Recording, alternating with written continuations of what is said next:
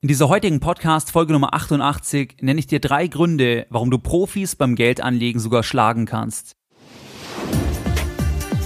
Herzlich willkommen bei Geldbildung, der wöchentliche Finanzpodcast zu Themen rund um Börse und Kapitalmarkt. Erst die Bildung über Geld ermöglicht die Bildung von Geld. Es begrüßt dich der Moderator Stefan Obersteller. Herzlich willkommen zu Geldbildung, schön, dass du dabei bist. Zunächst einmal, wenn dir mein Podcast geldbildung.de gefällt, wenn du nützliche Informationen aus diesem Format ziehen kannst, dann würde ich mich über eine 5-Sterne-Rezension freuen.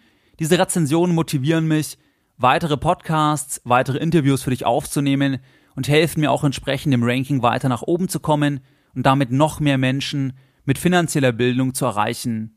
Jeden Sonntag kannst du ein bisschen mehr Geldbildung in dein Postfach erhalten, wenn du möchtest, Du kannst dich für meinen wöchentlichen Newsletter auf geldbildung.de entsprechend auf der Startseite eintragen. Und du hast folgende Vorteile von dem Newsletter. Du erhältst einfach weitere Informationen. Noch zusätzlich, die du nicht hier im Podcast erhältst oder auf meiner Webseite, sondern die eben nur exklusiv meine Abonnenten von dem Newsletter erhalten.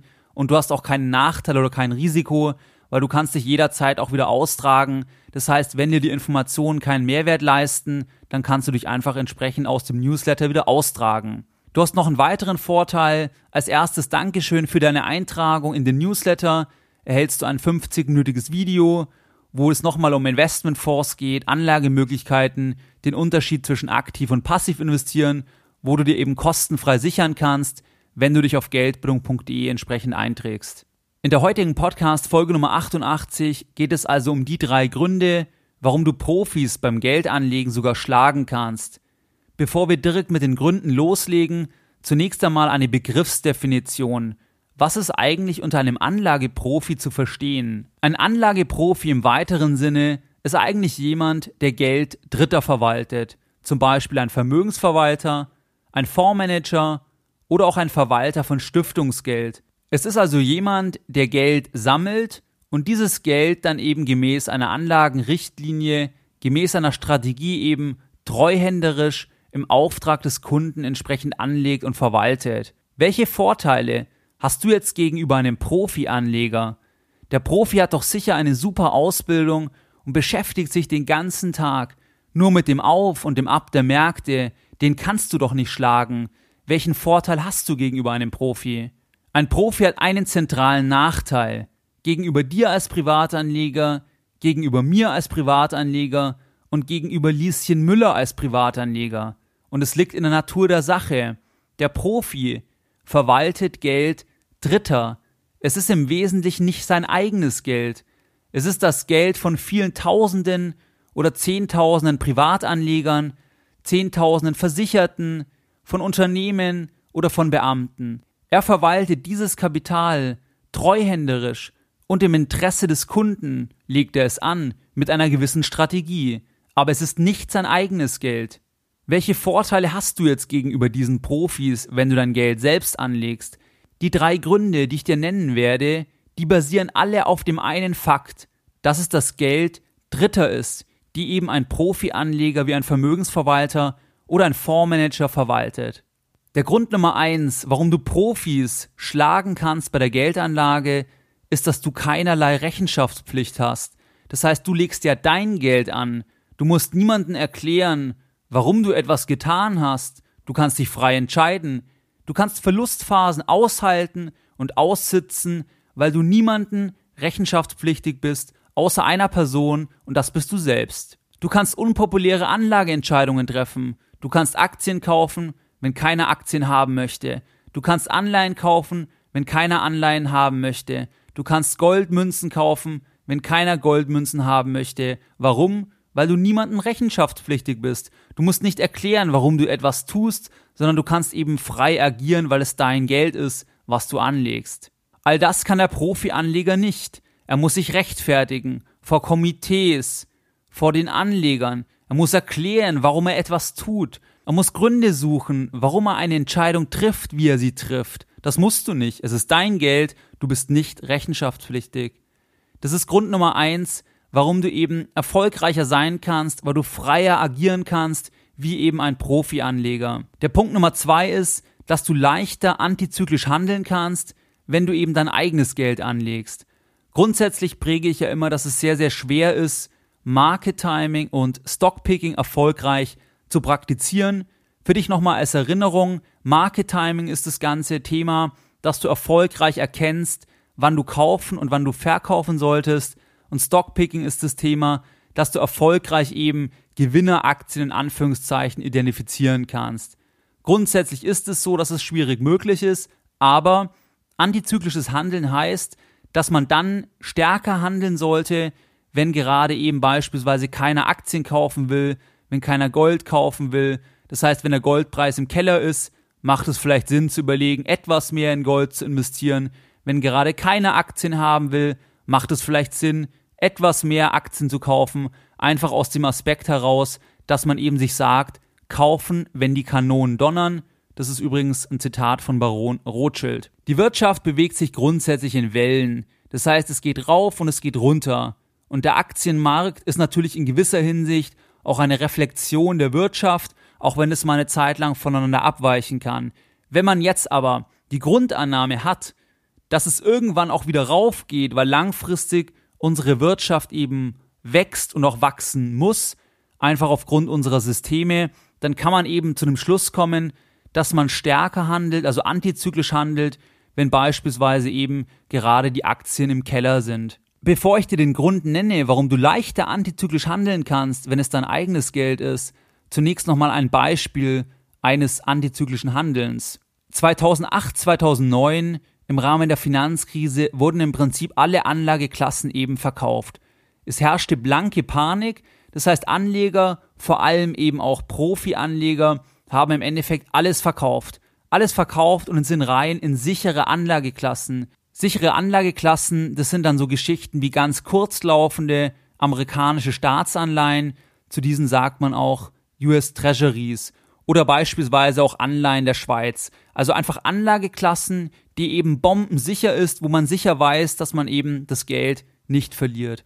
Das heißt, institutionelle Anleger haben im Endeffekt alles verkauft, Aktien verkauft, Anleihen verkauft, Gold verkauft, Öl verkauft, um entsprechend eben das Geld aus dem Risiko zu nehmen und im Prinzip sicher zu parken.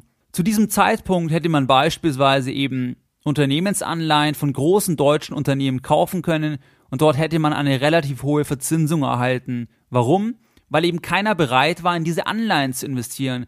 Keiner war bereit, in Eigenkapital, also in Aktien zu investieren. Keiner war aber auch bereit, diesen Unternehmen Geld zu leihen. Beziehungsweise man hat eben nur Geld geliehen, wenn man eben mehr Rendite erhalten hat.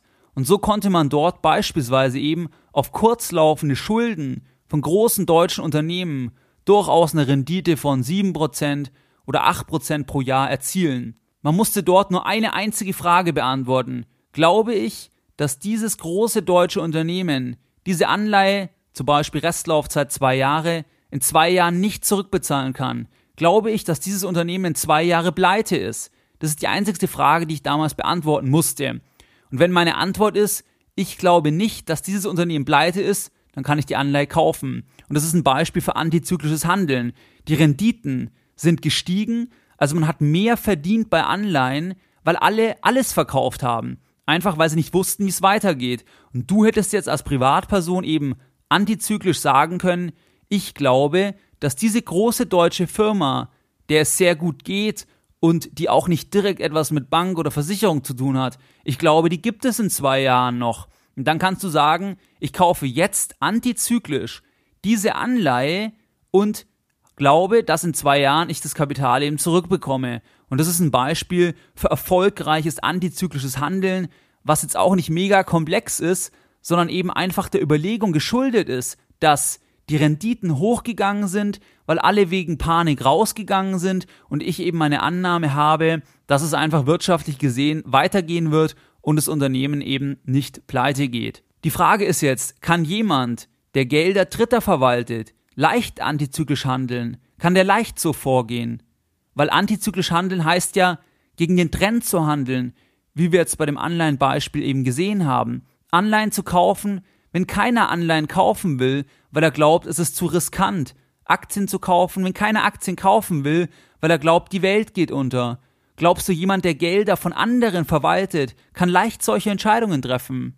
Es ist in jedem Fall deutlich schwerer, als Verwalter Gelder dritter antizyklische Entscheidungen zu treffen, weil ich mich ja rechtfertigen muss. Ich muss ja sagen, warum habe ich jetzt schon Aktien gekauft? Warum kaufe ich jetzt Anleihen, wenn doch keiner Anleihen aktuell kauft, beziehungsweise eben nur wenige oder die Renditen halt sehr, sehr hoch sind? Wenn die Renditen sehr, sehr hoch sind, dann ist es ja im Umkehrschluss eine Einschätzung der Summe aller Anleger, dass im Endeffekt das Ganze als sehr riskant gesehen wird. Weil wir kennen ja den Zusammenhang, je mehr Rendite, desto riskanter. Diese Einschätzung kann aber eine gewisse Zeit auch irrational sein, weil zum Beispiel Panik und Angst ist, kann aber dann der Verwalter von Geldern von Dritten leicht handeln und sagen, ja, ich kaufe das jetzt, das macht Sinn, ich kaufe jetzt mit dem Geld des Kunden zum Beispiel diese Industrieanleihe. Kann der das leicht sagen? Das kann er auf keinen Fall leicht sagen, weil er im Endeffekt ja immer auch ein Risiko eingeht, dass er damit falsch liegt, beziehungsweise dass es noch viel länger dauert, bis das Ganze sich eben als ein cleveres Investment herausstellt. Und gerade wenn im Endeffekt dann die Märkte so stark korrigieren, dann ist eher auch zu beobachten, dass dann institutionelle Anleger sagen, wir gehen aus dem Risiko raus, wir reduzieren die Aktienpositionen. Aber wann machen sie das? Das machen sie ja auch dann, wenn die Märkte schon gefallen sind deutlich. Sind 30 Prozent gefallen und dann sagt der institutionelle Anleger, ja, wir reduzieren die Position, wir müssen für unsere Kunden im Endeffekt das Risiko reduzieren. Wir realisieren die Verluste, gehen aus dem Aktienmarkt raus, ist zu riskant, sondern in sichere Anlageklassen wie US-Dollar Staatsanleihen, die noch ein Jahr laufen beispielsweise. Das heißt, es ist einfach für einen Verwalter Gelder Dritter deutlich schwieriger, dass er antizyklisch handeln kann, weil er immer in diesem Rechtfertigungsdruck ist und es kann eben viel länger dauern. Es kann ja auch sein, dass es noch weiter runtergeht. Und wenn es noch weiter runtergeht, dann, sag ich mal, kann der auch nicht unbedingt Lob abstauben, wenn er dann eben für seinen Kunden die Entscheidung getroffen hat und es geht nochmal 20% nach unten beispielsweise. Das heißt einfach, der Grund Nummer zwei, warum du Profis sogar schlagen kannst, ist, weil du einfach leichter auch antizyklisch handeln kannst wie eben ein Profi, der eben immer noch jemanden anderen im Nacken hat, nämlich den, der im Endeffekt das Geld auch gegeben hat. Der dritte Grund, warum du im Endeffekt mehr Erfolg an der Börse haben kannst wie ein Profi-Anleger, ist, dass du als Privatanleger wesentlich langfristiger denken kannst, weil du kannst dir auf Jahrzehnte denken, du kannst dir auf 20 Jahre denken. Wenn du jetzt 40 bist und mit 60 aufhören willst zu arbeiten, dann kannst du auf 20 Jahre denken oder auf 25 Jahre. Und das kann nie ein Profi-Anleger, weil er eben ja wieder den Eigentümer im Nacken hat oder halt die Person, die das Geld gegeben hat. Das Ganze ist ja im Endeffekt wie bei einem Unternehmen. Ein angestellter Vorstand, der kann nie so langfristig agieren wie ein geschäftsführender Gesellschafter, also wie jemand, der das Unternehmen leitet und gleichzeitig auch wesentliche Anteile an dem Unternehmen hat. Warum? Der angestellte Geschäftsführer, der angestellte Vorstand ist rechenschaftspflichtig. Er muss Dritten erklären, Warum ist der Umsatz gefallen? Warum haben wir weniger Geld verdient? Warum kürzen wir die Dividende? Da muss er sich erklären. Der muss er erklären, warum hat er die Entscheidung A oder B getroffen? War das vielleicht falsch? War es richtig? Das heißt, er ist in dieser Rechenschaftsmühle. Wenn du dir beispielsweise Wolfgang Grupp anschaust von Trigema, diese Textilmarke, der kann völlig frei entscheiden. Der kann sagen, wir müssen den Umsatz jedes Jahr um 0% steigern. Ist völlig egal. Völlig egal, ob der Umsatz wächst. Warum? Weil ihm gehört das Unternehmen zu 100%. Das heißt, er ist niemandem rechenschaftspflichtig. Er kann auch sagen, es reicht mir, wenn ich eine schwarze Null habe. Das reicht mir. Warum? Weil er niemandem rechenschaftspflichtig ist. Und das ist halt ein Riesenunterschied. Und das hast du eben im Endeffekt genauso, wenn jemand Gelder Dritter verwaltet. Er muss sich einfach mehr erklären und kann eben keine Entscheidungen so langfristig treffen, wie eben zum Beispiel ein Wolfgang Grupp, der sagen kann, wir investieren jetzt im Endeffekt in die Anlagen eine Riesensumme, dann haben wir Riesenabschreibungen und dann haben wir ewig lang mal keinen Gewinn auf dem Papier, aber ist egal weil wir eben sagen, wir sehen es langfristig. Das kann er machen, weil er eben niemanden rechenschaftspflichtig ist. Das heißt, du kannst als Privatanleger mit deinem Geld ja auch handeln, wie du willst. Und du kannst sagen, ich lasse die Sparpläne laufen. Durch alle Stürme, durch alle Börsencrashs. Das heißt, beim nächsten Crash, da lasse ich den Sparplan einfach laufen. Völlig egal, weil ich das Ganze langfristig sehe. Ich muss nicht jetzt stoppen. Ich muss nicht jetzt sagen, jetzt kaufe ich keine Aktien mehr, jetzt spare ich nicht mehr ein, weil jetzt sind die Märkte gefallen, das ist mir jetzt zu riskant. Diese Überlegung musst du nicht stellen, weil du kannst für dich frei entscheiden. Du kannst natürlich sagen, du stoppst die Sparverträge, du kannst sie aber auch lau laufen lassen und musst dich eben niemandem erklären. Und gerade dieses Erklären ist eben dann schwierig, wenn die Märkte fallen, weil dann liest man in allen Zeitungen, wie riskant das ist, bricht alles zusammen und dann muss man sich eben auf einem ganz, ganz schwierigen Level erklären, weil dann kommen ganz, ganz schwierige Fragen, die man halt nur schwer beantworten kann. Grundsätzlich glaube ich also, wenn du Geldbildung hast, also ein gewisses Grundmaß an Finanzbildung und einen langfristigen Anlagehorizont, dann kannst du Entscheidungen treffen, die eben besser sein können wie Entscheidungen von Profianlegern, weil Profianleger eben dieses Problem, was wir jetzt anhand der drei Gründe ausgeführt hatten, einfach haben, dass sie eben das Geld in der Regel von anderen verwalten und nicht das eigene Geld. Wenn du dir ein ganz populäres Beispiel anschauen willst, wo das eben abgemildert ist, das ist im Endeffekt Warren Buffett mit seiner Beteiligungsgesellschaft Berkshire Hathaway. Er kann dort relativ frei entscheiden, weil er wesentliche Anteile hat. Er kann frei entscheiden, ist zwar trotzdem rechenschaftspflichtig, aber es kann ihn so gesehen eben niemanden so leicht entfernen, weil er eben wesentliche Anteile hat. Er hat zum Beispiel auch nach der Finanzkrise relativ früh unpopuläre Entscheidungen getroffen. Das heißt, er hat wieder in Aktien investiert, er hat Banken Geld geliehen zu einem ganz, ganz hohen Zins, wo keiner etwas machen wollte. Dort wollte keiner investieren. Er konnte das aber, weil er Cash hatte und weil er eben nicht rechenschaftspflichtig war. Und dort war es auch so, dass er erstmal dann eben kritisiert wurde, weil das Ganze noch weiter runtergegangen ist und im Nachhinein hat er Milliarden verdient. Eben nur, weil er frei agieren kann. Er kann langfristig agieren, er kann eben antizyklisch entscheiden und er kann eben entsprechend auch ohne oder mit reduzierter Rechenschaftspflicht, beziehungsweise er hat eben keine Konsequenzen im Prinzip, die er dann tragen muss. Weil ein angestellter Verwalter, der hat ja immer Angst vor Konsequenzen. Wenn er jetzt rechenschaftspflichtig ist, ein Fondsmanager beispielsweise, und da muss er berichten, er hat total underperformed, dann hat er Angst, dass er rausfliegt. Das hat ein Warren Buffett nicht. Und das musst du eben auch nicht haben, weil am Ende wird ja abgerechnet und nicht mittendrin. Du musst nach zehn Jahren schauen, was war und nicht nach zwei Jahren. Aber das hast du eben, wenn jemand Angestelltes verwaltet, dann ist eben die Gefahr, dass er diese Rechenschaftspflicht einfach hat. Was waren jetzt die Lessons learned, die wir in dieser Podcast-Folge Nummer 88 gelernt haben? Deine Lessons learned in der heutigen Podcast-Folge. Die Lessons learned waren im Endeffekt, dass es drei Gründe gibt, warum du Profis beim Geldanlegen eben im Endeffekt sogar schlagen kannst. Der erste Grund war, du hast keine Rechenschaftspflicht, es ist dein Geld. Der zweite Grund war, antizyklisches Handeln ist leichter, wenn es dein Geld ist, auch weil du eben keine Rechenschaftspflicht hast. Und der dritte Grund ist, du kannst viel langfristiger denken. Du kannst auch 15 Jahre denken und auch Crashs mitnehmen, Börsenphasen mitnehmen, die unangenehm sind, weil du eben sagst, hey, ich habe noch 10 Jahre bis zur Rente, ich habe noch 20 Jahre bis zur Rente. Das Ganze erholt sich schon wieder. Die Börse, die Wirtschaft läuft in Wellen und du musst eben nicht, wenn wir gerade in der Welle nach unten sind, musst du nicht eben verkaufen, wenn du eben diesen langfristigen Anlagehorizont hast. Wie du es gewohnt bist, möchte ich auch die heutige Podcast-Folge Nummer 88 wieder mit einem Zitat beenden und heute natürlich eines von Warren Buffett. Sei ängstlich, wenn andere gierig sind und sei gierig, wenn andere ängstlich sind. Mehr Informationen zu Themen rund um Börse und Kapitalmarkt findest du unter www.geldbildung.de. Und immer daran denken, Bildung hat die beste Rendite.